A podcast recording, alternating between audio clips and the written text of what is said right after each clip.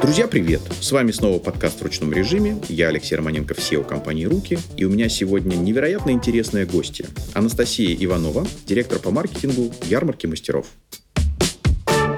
Настя, привет!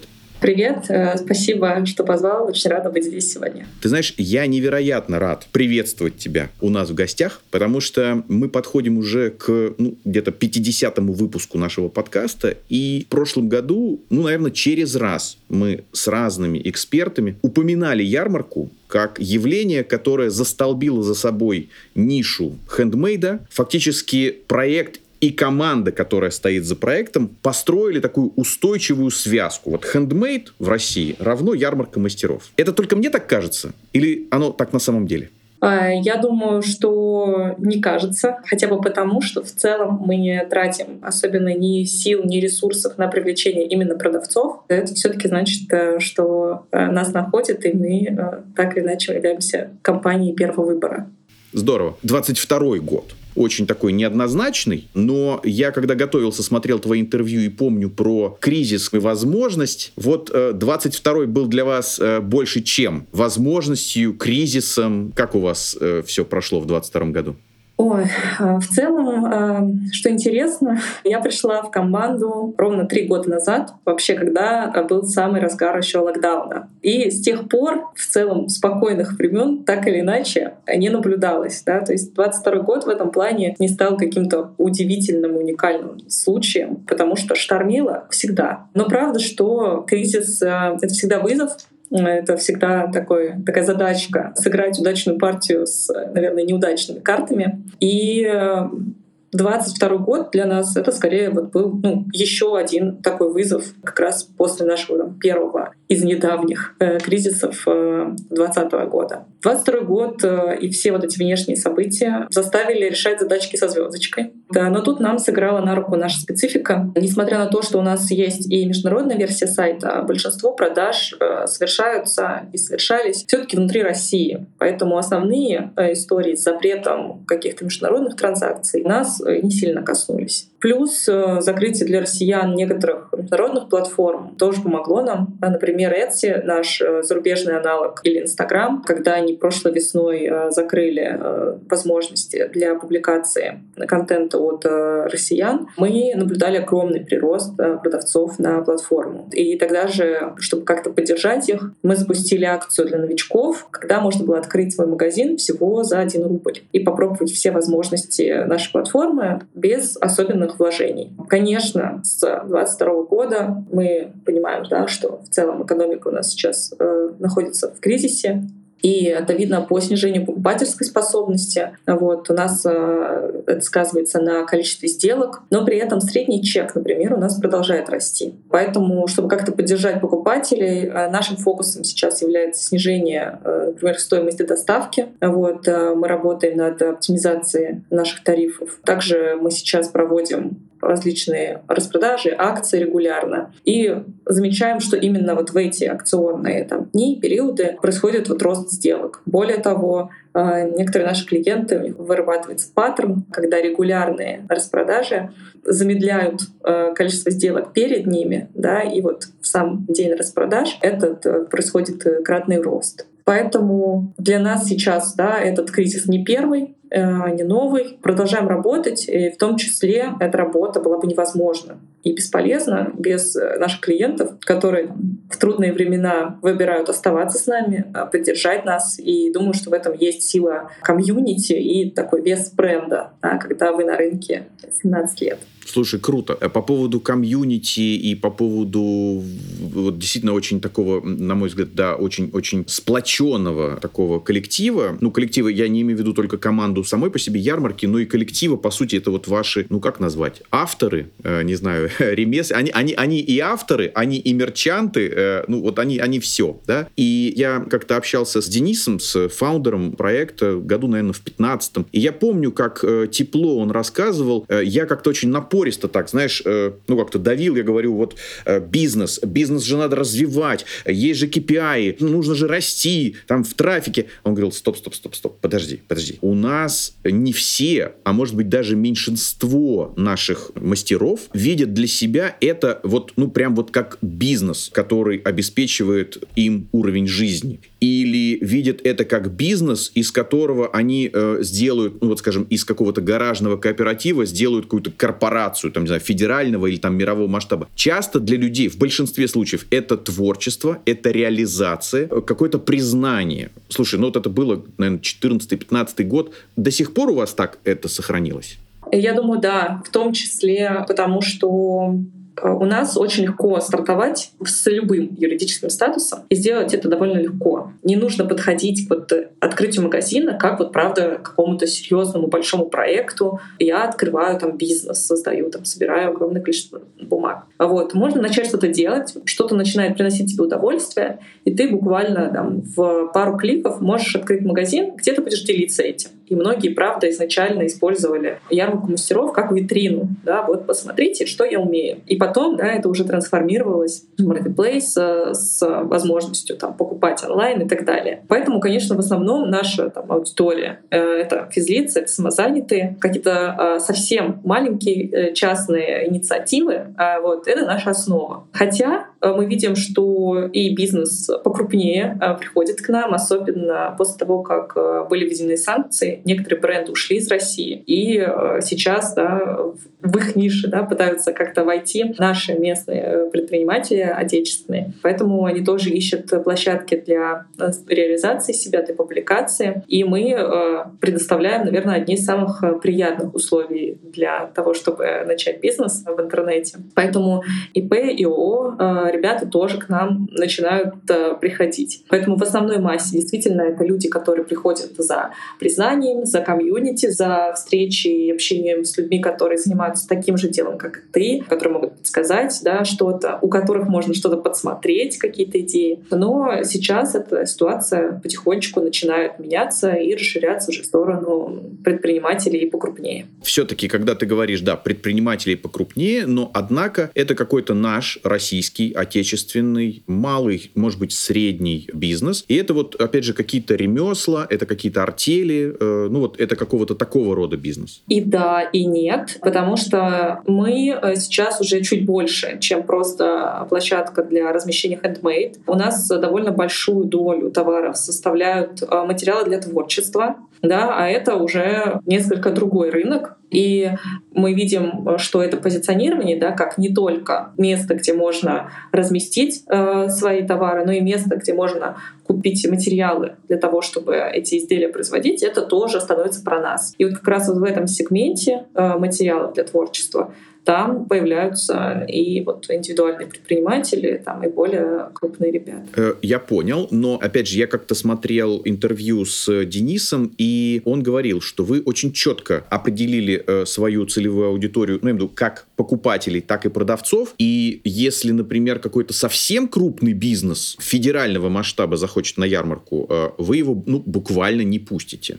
Смотри, я это не утверждаю, это вопрос, но я подумал, что, наверное, это хорошо с точки зрения того, что это может защищать малых предпринимателей, потому что они э, ну, не смогут конкурировать с огромным бизнесом, ну вот с его объемами и, соответственно, с его возможностями там по цене. Раскрой это так, я правильно Дениса понял, неправильно, так, так ли это? Я думаю, да, но здесь как бы э, история с двух сторон. Я думаю, что действительно крупные какие-то игроки, они и не придут на ярмарку мастеров, потому что крупные игроки, они все-таки оперируют большим количеством изделий, они готовы там, снижать цену, делать э, какое-то массовое производство. Аудитория, которая приходит на ярмарку мастеров, она в целом приходит не за этим. Поэтому здесь скорее вот какие-то массовые истории, большое производство, он просто не найдет э, своего клиента. Для них есть э, множество других маркетплейсов, где и объемы будут продаж больше, и просто это та аудитория, которая будет заинтересована. Поэтому там какие-то сверхгиганты, они и не придут, идут. И, ну, и правда, что э, нам они тоже как бы не очень э, интересны в этом плане.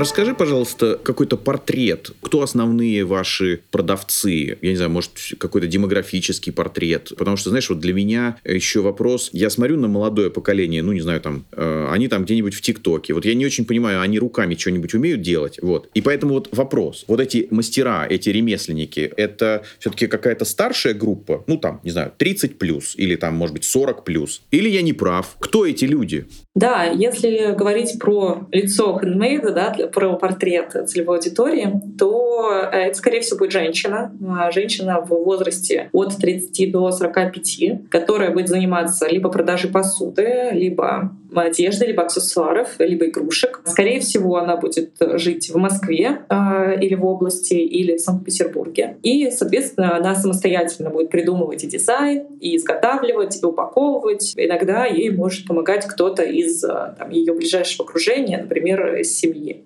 То, что молодые делают своими руками, точно да. Единственное, что они еще как-то не дошли до там, тех объемов, чтобы выходить именно в магазины. Но вот где-то как раз, как мы можем проследить по историям, которые рассказывают нам те, кто приходит на ярмарку мастеров и начинает этим заниматься там, профессионально, да, изготовлением творческих каких-то изделий, продажи. Это как раз происходит просто годам к 30, когда уже попробована какая-то работа, которая, может быть, не приносит того удовлетворения, которое может приносить им творчество, и они скорее вот к этому вот уже более осознанному моменту моменту, да, какому-то уже пониманию того, кто ты, да, куда ты идешь и чего ты хочешь, вот они как раз э, часто э, бросают свою основную деятельность, какую-то работу, и переходят к созданию там, своих там, частных творческих мастерских каких-то. Поэтому молодые точно этим занимаются. Вот просто, наверное, к идее о том, что это может быть там, их основной путь, э, они приходят чуть более в зрелом возрасте.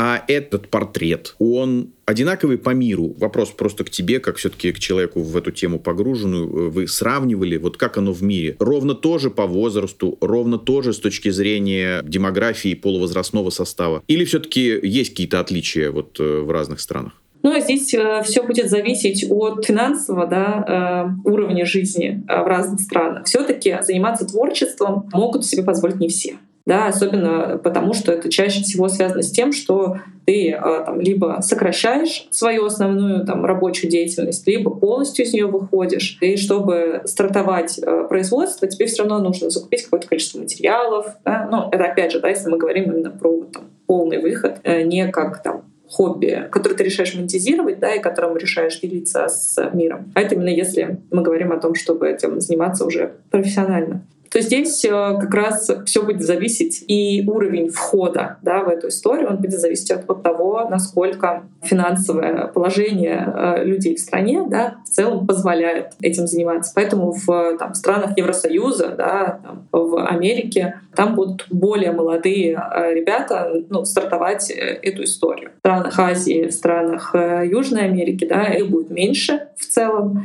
и там, они будут там, заниматься этим либо там part-time, либо в меньшей степени. Но то, что это чаще всего будут все-таки женщины, это точно да. Ну, хотя в зависимости от некоторых направлений, да, например, кожевенное дело, да, там чаще будут присутствовать мужчины, или деревянная посуда, да, то есть то, что требует работы со станками, какой-то там силы, да, определенной. Вот, там будет, будут встречаться мужчины чаще. Но если да, в массе своей смотреть, то это скорее будет портрет с женским лицом очень интересно, вот э, ты сейчас сказал, все-таки есть какие-то такие вот возрастные или там поколенческие какие-то вещи, и мне вдруг подумалось, что э, да, наверное, вот это молодое поколение, но у тебя, вероятно, от возрастной группы могут несколько меняться те изделия или вот те ремесла, которые они, они используют. И, ну, я там просто предположу, что, допустим, вот совсем э, молодое поколение, оно там кастомизирует, не знаю, футболки или кроссовки, там, не знаю, как-то раскрашивает, расписывает. А, ну, вот кто постарше, вот ты сказала, да, там, не знаю, может быть, что-то из дерева, что-то из кожи или какое-то плетение, там что-то. Ну, то есть вот как-то от возрастных групп меняется и, ну, в общем-то, увлечения и, и творческие какие-то вот э, порывы.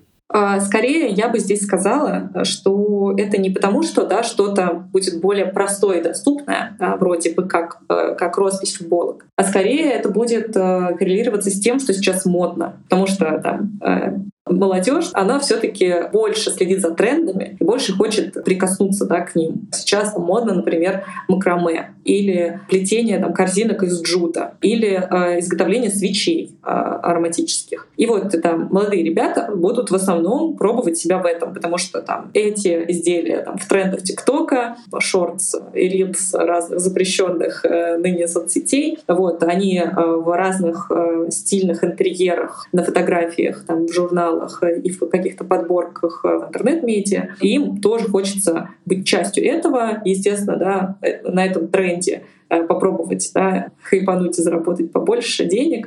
Вот, поэтому здесь вот эти интересы будут скорее там, распределены по тому, что сейчас модно. Вот ультрамодные штуки будут делать э, ребят помоложе. Те, кто уже повзрослее, они скорее будут там ориентироваться уже на свой какой-то более осознанный интерес, да, э, может быть, они как раз в своем более молодом возрасте попробовали несколько каких-то модных штук, да, и остановились на чем-то, что им сейчас нравится больше. Мне кажется, это будет скорее вот такая история. Но э, на самом деле я, например, этот вопрос не изучала, это сейчас исключительно там какое-то мое мнение, ощущение. Вот, но это классная э, такая вот, история на подумать. А, так что спасибо. Точно заберу с собой после нашего сегодняшнего разговора. Хорошо, хорошо. Рад был чем-то помочь, да, подсказать.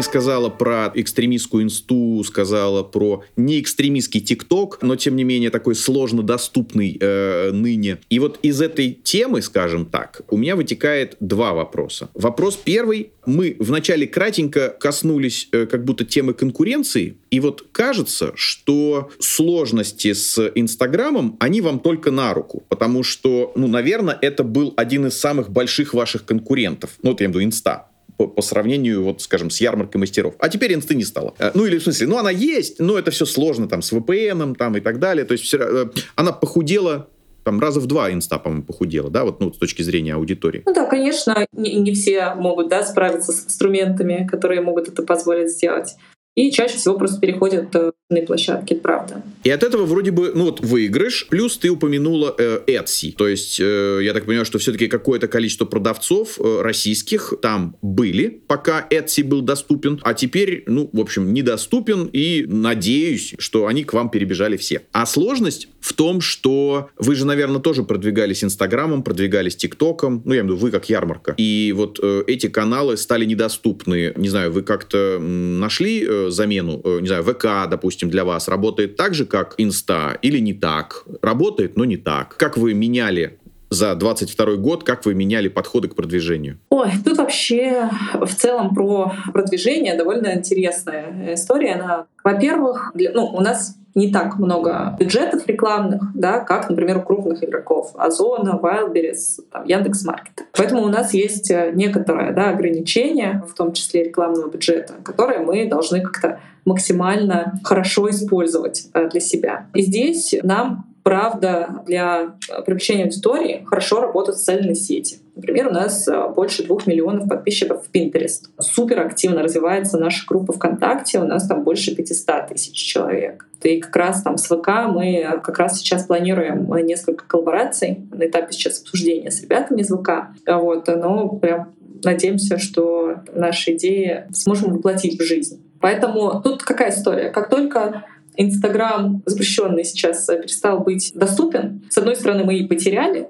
да, но с другой стороны, те люди, которые были в Инстаграме, они начали перераспределяться по другим каналам. А одно время у нас классно работал Дзен, но у них поменялись алгоритмы, они его продали, по-моему, в прошлом году тоже. Вот, и сейчас там Дзен для нас вообще перестал быть рабочим инструментом для привлечения трафика. У нас очень хорошо, да, как я уже говорила, работают социальные сети, которые направлены на визуал, потому что да, то, то, наверное, почему у нас хуже всего, да, тоже э, спрашивал меня про то, да, что работает плохо. Вот, э, наверное, хуже всего сейчас работают, э, а может быть и вообще никогда не будут хорошо работать, э, реклама по поисковым запросам. Дело в том, что наши изделия, они скорее не по запросу какому-то покупаются, а вот увидел да, картинку, захотел и купил. У тебя еще может быть не сформирован какой-то этот спрос на керамическую кружку или на какой-то кожаный карт-холдер, но ты его увидел на картинке, и он вот прям классный, вкусный, и ты его захотел и оплачиваешь. И вот как раз в поисковой истории, когда люди ищут что-то да, в Яндексе, а там чаще всего играют гиганты маркетплейсы, которые просто предоставляют масс-маркет подешевле по запросу очень популярных товаров какие-то варианты э, наиболее выгодные. Плюс э,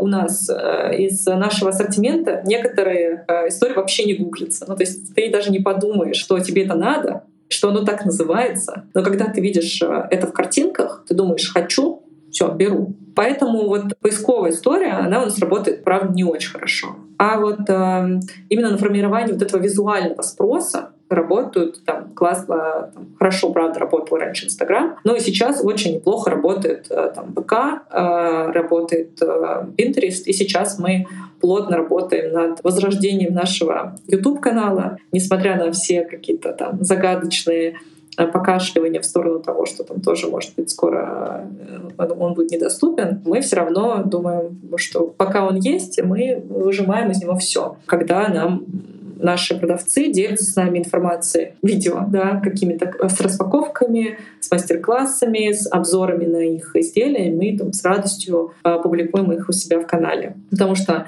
в нашей истории точно лучше один раз увидеть, чем сто раз услышать э, или там 25 раз э, увидеть микроскопическое объявление в Яндекс Директе. Э, слушай, ну я здесь абсолютно тебя поддержу. Мало того, ну мы еще, мне кажется, со школьных времен знаем, что мы 70% информации воспринимаем глазами, и поэтому, конечно, ну и плюс, как ты сказала, когда человек даже не может это как-то сформулировать и поэтому спросить в поисковике, а когда ты ему показываешь и говоришь, хочешь такое?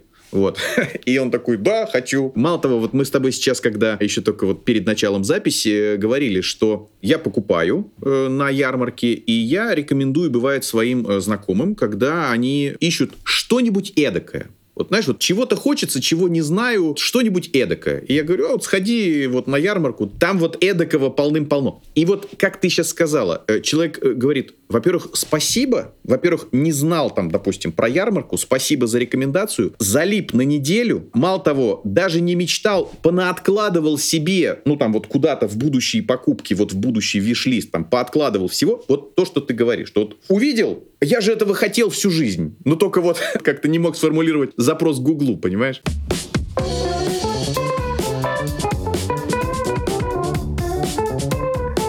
Вот смотри, все-таки есть ситуация, казалось бы, у вас колоссальная посещалка. Я смотрел, э, там, ну, под 11 миллионов в месяц у вас посещалка. Для людей, кто в интернете давно, тоже кажется, что, ну, ярмарка вот была всегда. Ну, проекту там 16-17 лет, э, да. Но, тем не менее, э, находятся люди, которым я рекомендую, говорю, ребят, посмотрите, вот есть такой классный, классная площадка, там, идите туда. Мало того, перед нашим с тобой подкастом я смотрел интервью Дениса Оскару Хартману, и Оскар рассказывал о том, что в программе там «Секретный миллионер» или там, да, вот э, как-то э, он знакомился с художником, который творит, но только у него вся мастерская этим заставлена. То есть он никуда это не продает. То есть я к тому, что все равно остается еще ну, значительный процент людей, я имею в виду как пользователей, так и мастеров, которые не знают. Вот э, как вы привлекаете? Может быть, э, может быть, онлайн не работает, может быть, офлайн работает лучше для этого, какие-то ярмарки, ивенты. Вот как привлекаете? Тут тоже интересно, потому что все-таки для привлечения да, продавцов хорошо работает сарафан. То есть обычно э, ребята, которые что-то делают, они так или иначе встречаются да, даже на офлайн выставках там, с другими э, ребятами, которые тоже что-то делают руками, и те им рассказывают, там, а вот я сейчас там, на ярмарке мастеров продаю. И правда, что для привлечения там, мастеров сейчас у нас нет какой-то такой вот прям потребности э, большой. Но правда, что э, для вот покупателей их еще очень много, те, кто о нас не знает, и это наша вот правда и боль, да, но и боль, из которой вытекает задача Потому что для тех, кто занимается творчеством, как-то связано с дизайном, искусством, это уже, да, как я уже говорила, практически компания первого выбора, там, чтобы стартовать свой магазин. А вот работать на привлечение покупателей, искать аудиторию, которая нас еще по какой-то причине не слышала. Кто эти люди? Это люди, которые там, понимают ценности изделий не массового производства, которые выбирают экологичное, которые про кастомизацию, про какой-то индивидуальный подход, про вещи с историей они не хотят э, просто купить какое-то изделие, да, чтобы закрыть эту потребность. Да, мне нужна кружка, чтобы воду пить. Вот, им нужна кружка, чтобы там любоваться, чтобы хвалиться гостям, фотографировать ее в Инстаграм запрещенный, да. То есть они хотят э, вот какую-то вещь, которая не будет просто вот на базовом там, этом уровне пирамиды находиться. Они хотят приобщаться к красивому, к уникальному, э, к чему-то, что будет только для них и только у них. Вот. И как раз как мы этих вообще людей ищем. Опять же, да, в условиях так или иначе кризиса, в условиях так или иначе ограниченных э, бюджетов, в первую очередь это наши пиар-активы, это участие в офлайн выставках где мы участвуем и как партнеры информационные, и а, у нас несколько раз в год мы выставляем свои стенды с мастерскими на офлайн, на офлайн выставках, да, там а, очень круто брендируем. А, в, вот есть выставка «Ладья», которая происходит несколько раз в год, и мы стараемся никогда не пропускать участие а, и представлять наш бренд там. А также у нас большой блок работы посвящен коллаборациям с различными брендами. Мы проводим конкурсы, кросс-партнерство, обмениваемся аудиторией. Вот, это достаточно крупные бренды, которые за последние несколько лет регулярных э, пиар-компаний э, э, стали нашими такими большими друзьями. Там, например, Иви или Литрес, там, Теле2, ВТБ, Skyeng. То есть это ребята, с которыми вот мы знакомимся, дружимся и уже э, начинаем как-то э, совместно работать. Ну и все еще, да, возвращаясь к тому, с чего начали, все еще лучше всего работают именно привлечение аудитории через вот эти визуальные социальные сети. Вот если ты попробуешь, например, погуглить какие-то картинки, то ярмарка мастеров очень хорошо представлена именно в э, разделах картинок поисковиков. То есть люди ищут, э, там, не знаю, что угодно, вот, э, и находят нас в том числе через э, картинки. Мы хорошо в этом плане индексируемся, э, потому что картинки красивые, ты такой, ой, что это, откуда, и переходишь на сайт. И это, ну, наверное, такой основной сейчас канал да, для привлечения трафика. Но это не значит, да, что а, офлайн выставки или а, пиар какие-то коммуникации у нас уходят на второй план. Вовсе нет. Ну вот, как я уже сказала, да, реклама в Директе а, хуже работает просто потому, что вот специфика изделия такова, что вот этот сформированный запрос не всегда соответствует тому, что у нас бывает.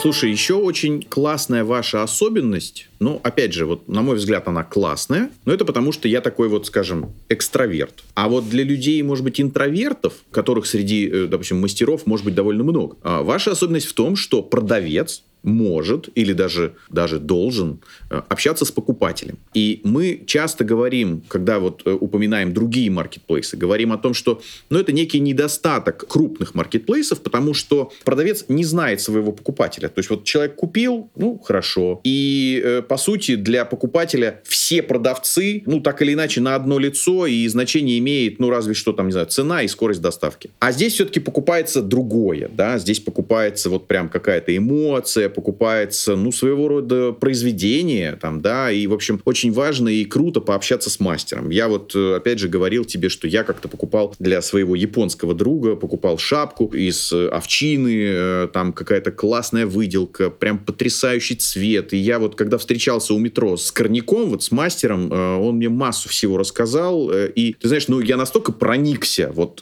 как-то вообще к этому делу, да, и вот влюбился. Но все-таки ваши продавцы, они не боятся клиентов? Или нужна ли им какая-то помощь в общении с клиентами? Ой, тут э, все под, под любой запрос. У нас есть возможность вот для тех, да, кто как-то боится э, и не очень хочет взаимодействовать, есть возможность просто подключить в магазине исключительно оплату онлайн, где ну, сделка происходит так же, как на любых других маркетплейсах покупатель приходит, видит какую-то там красивую штучку, единственная есть возможность, да, это там зайти оплатить онлайн, сразу получить ее там.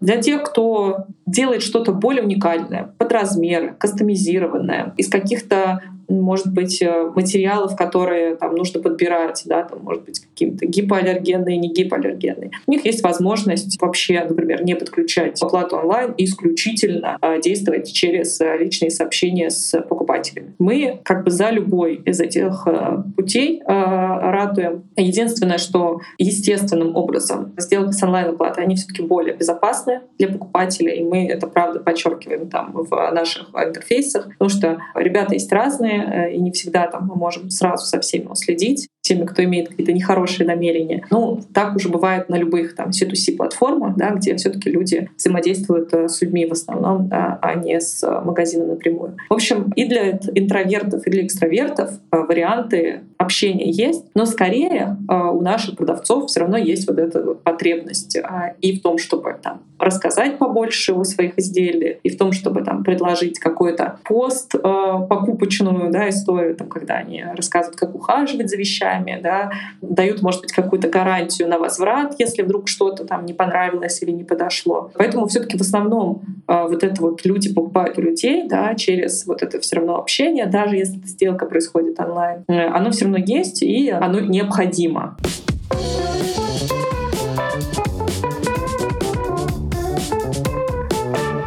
Скажи, пожалуйста, видел у вас довольно большой раздел, такое замечательное, опять же, вот как все на ярмарке, ламповое название «Радушная редакция» и масса материалов о том, как правильно фотографировать, как правильно описывать и вообще насколько э, большое значение имеет текст с точки зрения ну, вот, рассказа и описания э, изделия и самого мастера. Это ваша инициатива или, по сути, вы отвечаете на запрос ваших продавцов? Они хотят прямо вот учиться, хотят как-то развиваться в этом. Вот что тут э, было раньше? Их запрос или ваша инициатива? Вообще, мне супер приятно, как ты изучил продукт, э, погрузился, все посмотрел. Это вообще очень классный подход. По поводу радушной редакции, да, это наш э, редакторский аккаунт, от которого мы публикуем различные материалы, в том числе это почти все, что ты назвал сейчас в примерах, это было написано мной для наших продавцов. Как это происходит?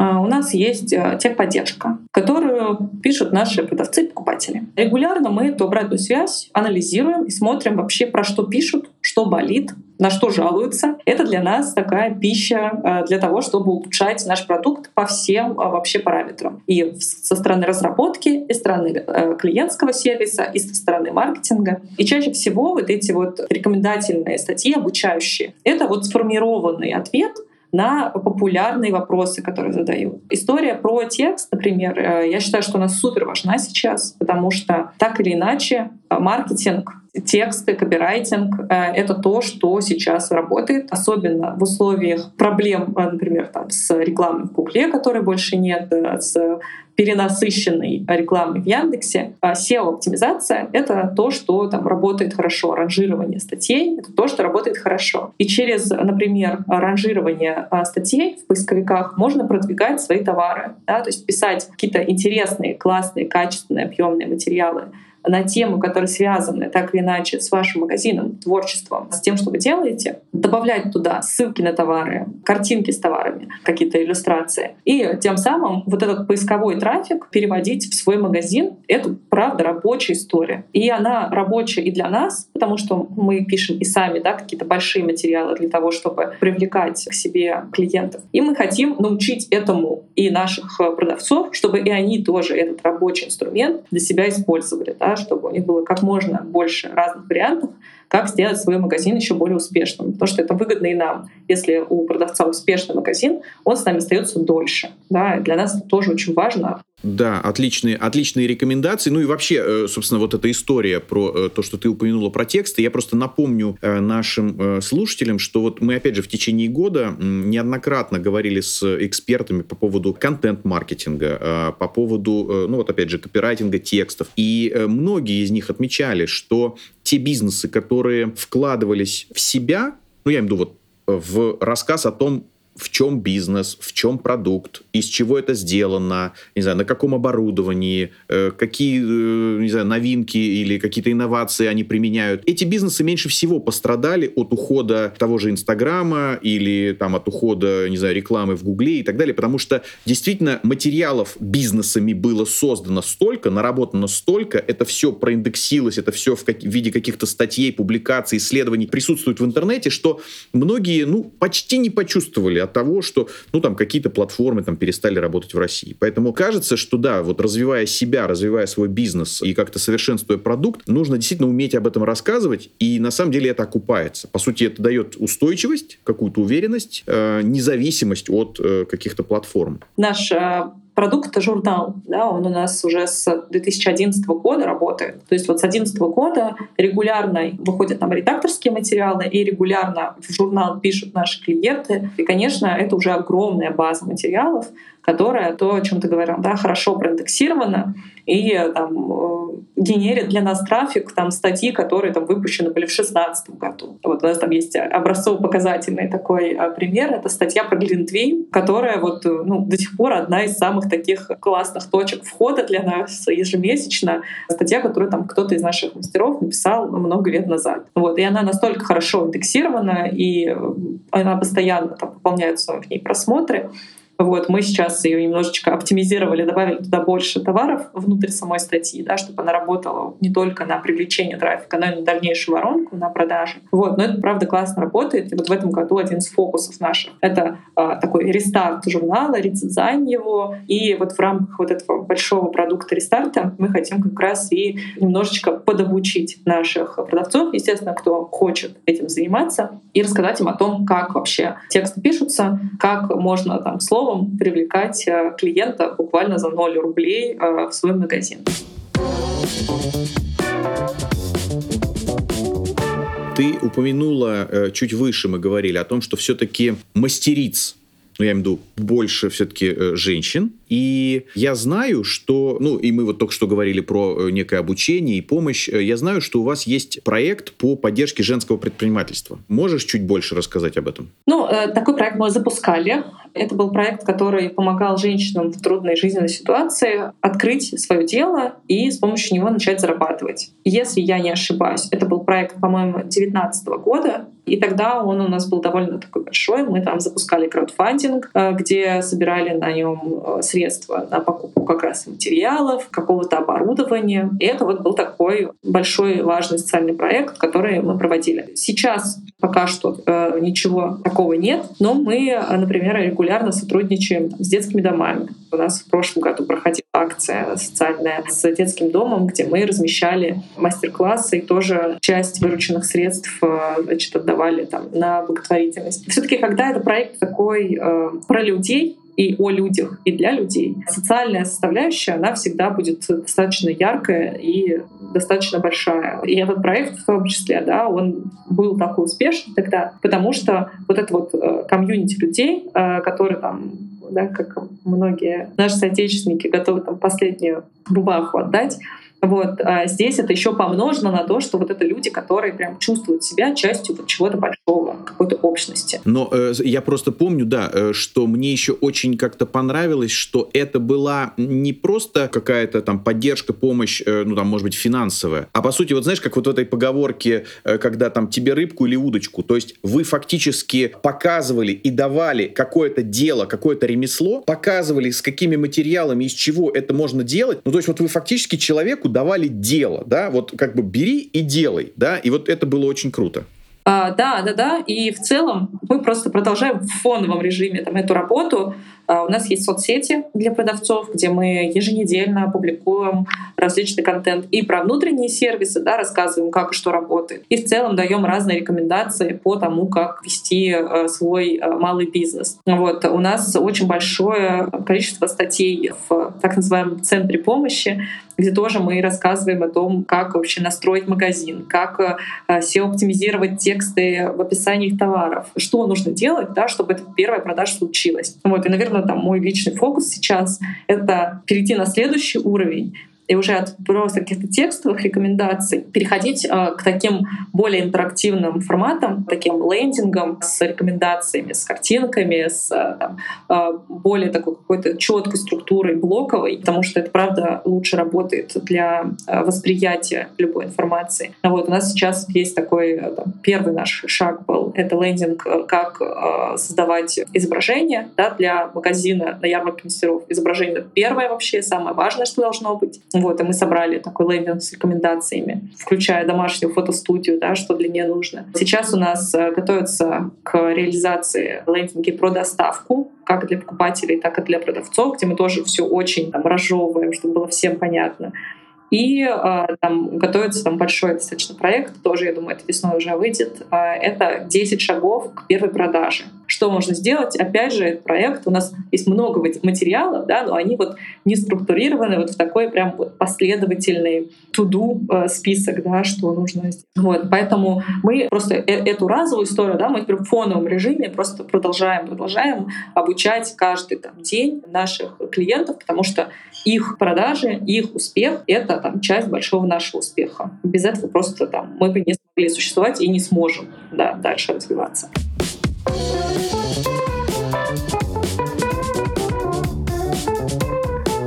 Столько всего интересного. Время у нас потихонечку уже выходит. Э, давай э, будем завершать вопросом, какие планы до конца 2023 года, причем я не про деньги, я вот именно про то, что мы очень много сегодня говорили о том, что ярмарка — это не просто маркетплейс, а это, в общем, комьюнити. Комьюнити такое очень ламповое, очень такое аналоговое. Мы также говорили с тобой о том, что масса товаров не может быть ну вот, скажем, запрошено и найдено в поиске, а это вот какие-то визуальные вещи, и поэтому я уже, знаешь, там как-то фантазирую, что ярмарка это уже отчасти даже такая соцсеточка, ну такая вот как-то внутри. И, соответственно, вот говоря про э, вот 23-й год, я не знаю, может быть, у вас э, начнутся какие-нибудь стримы, как это вот э, популярно в Китае, не знаю, вот для продажи чего-то, а может быть шарты, как это сейчас в ТикТоке или Ютубе, может быть какие-то рекомендательные алгоритмы для тех, кто, я не знаю, покупает кожаные ремешки, а им еще будут рекомендованы вот еще какие-то аксессуары на базе той даты, которую вы собираете. Ну, в общем, я тут пофантазировал. Что в планах? А, как я уже говорила, вообще этот год у нас идет в фокусе на покупателей, э, чтобы покупки на ярмарке мастеров было делать удобно и выгодно э, в любой из сред. Да, у нас есть не только сайт, но у нас есть приложение и на Android, и на iOS. Сейчас мы активно работаем над оптимизацией нашей корзины,